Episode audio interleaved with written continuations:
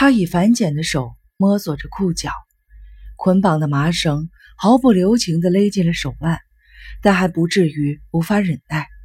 时间长了，疼痛已逐渐的麻痹，加上他锲而不舍地把双手的手腕来回摩擦了两个小时，绳子已经松多了。油毡地板寒冷如冰，他的身体一直不停地发抖。被宫内和木谷两人狠揍了一顿之后，他被绑起来，关在这间看似会议室的房间。但他并未昏迷，可能是因为野本吩咐过不能杀了他吧。宫内和木谷下手时似乎颇为克制，尤其是他的脸，几乎完全没有被打到。也许他们觉得脑部受到撞击或许能治好失忆症，但怕因此招来更严重的事态。总之，不管是什么理由，对他来说都是值得庆幸的。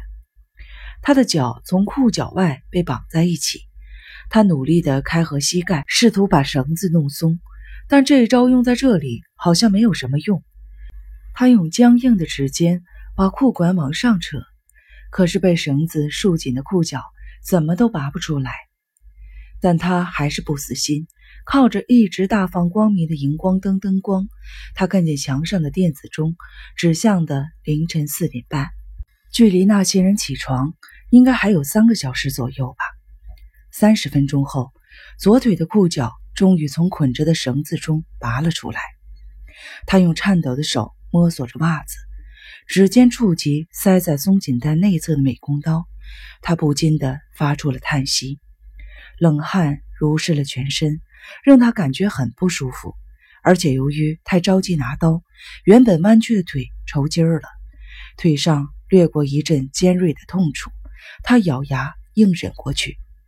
二十分钟之后，他灵巧地用美工刀割断了绳子，重获自由。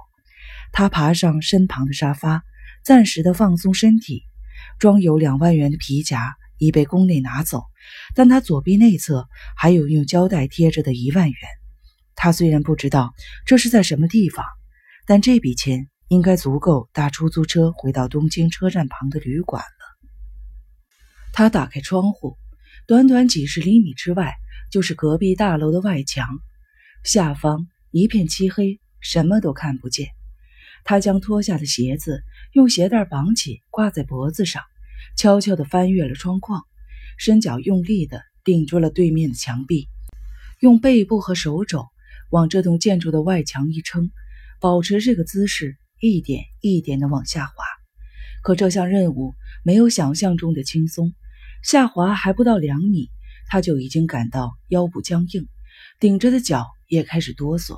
他拼命地用背部顶墙，但这样根本撑不住身体，即将坠楼的恐惧贯穿了脊背。他拼命地在墙上爬了的手，突然触及到一个圆筒形的物体。是排水管，他扭转身体，试图用双手抓住，反弹之下，身体撞上了墙，又往下滑落了一米左右。幸好他手指勾住了排水管的金属固定零件，总算稳住了身体，在这千钧一发之际，逃过了坠楼的命运。他不禁松了一口气，以脚和膝盖夹着排水管，勉强地撑住了身体，但这个姿势。也不可能维持太久，他得赶紧滑下去。这个念头才刚闪过，下一个瞬间，他已经和松脱的排水管一起被抛到了半空中，腰部狠狠地遭到了撞击，疼得他差点窒息。是两栋大楼之间堆积如山的空箱子救了他。如果直接掉在水泥地上，下场恐怕是腰椎折断。刚才那一撞，只是令他暂时的无法动弹。片刻后，他总算爬出了纸箱堆，解开挂在脖子上的鞋子，穿好。抬头一看，他刚逃出的那扇窗子的灯光映入眼帘。从高度看来，应该是在三楼。他浑身颤抖，哆嗦着迈步走向狭窄的大楼间的夹缝。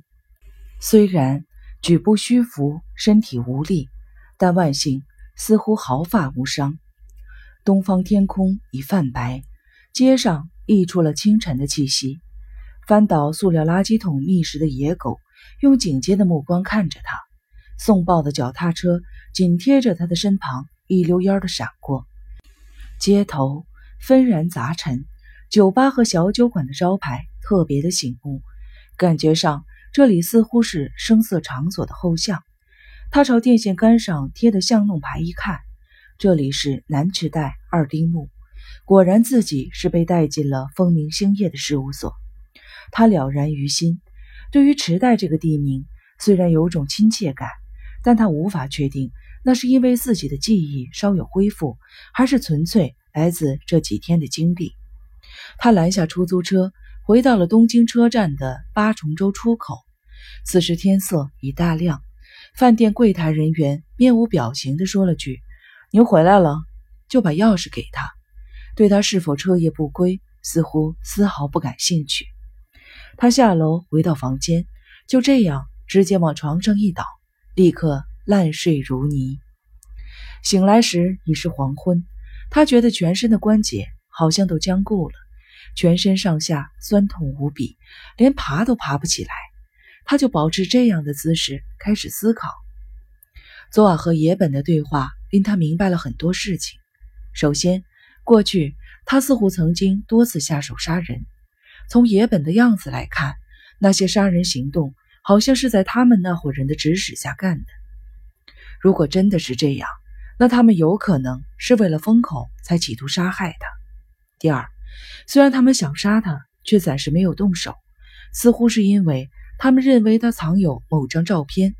就算这是真的，他既不知道那是什么照片，也想不起来藏在哪里。第三，看样子。他似乎真的有个妹妹，虽然野本提到东中野云云，但他对妹妹和东中野这个地名都毫无印象。野本似乎怀疑他把照片交给妹妹保管。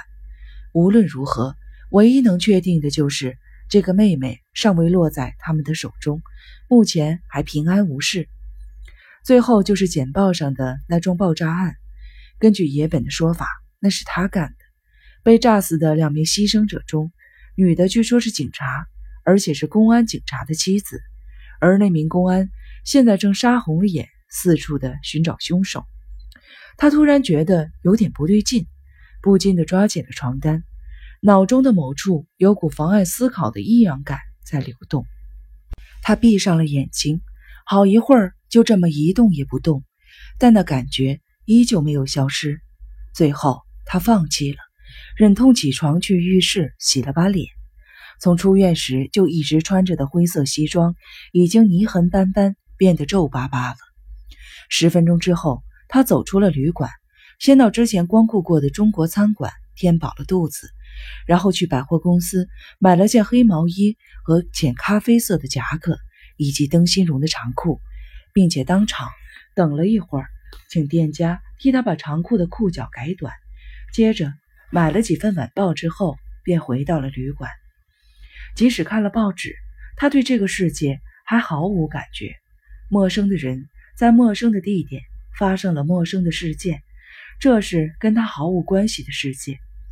他突然想起野本拿给他看的简报，那篇报道中只提到死亡女性是家庭主妇仓木朱枝，压根就没有提到是刑警之妻。可是野本。明明说那个女人是公安警察的妻子，如果是真的，为什么野本会知道连报纸都没有写的事情呢？这好像有点不对劲儿。他扔开了报纸，投入硬币，打开电视。新闻播报时段已经过去了，目前只有歌唱节目和猜谜节目。他随便转到一台歌唱的节目，往床上一坐，电视中终身名菜穿着黑色的礼服。皱着八字眉，正在唱歌。他毫无感触，难道没有任何东西能够打动自己吗？正当他默然思索之际，背脊猛然的打直，他目不转睛地盯着电视。那的确是中森明菜。他用颤抖的手摩挲着嘴唇。前天看电视时，他对电视上的歌手和演员毫无印象，可是现在，下意识中。他显然很清楚地记得中森明菜的面孔和名字。他扑向了电视，一一的转台。有几个艺人，他虽然想不起名字，对面孔却有印象。没错，自己的记忆正在一点一滴的恢复。他关上了电视，抱头扑倒在床上，拼命想让记忆之光照亮黑暗的深处，但脑中浮现的只有终身名菜、双唇不断无声开合的身影。晚上十点，他爬了起来，在毛衣外套上了夹克，把手枪插在裤腰上，走出了旅馆。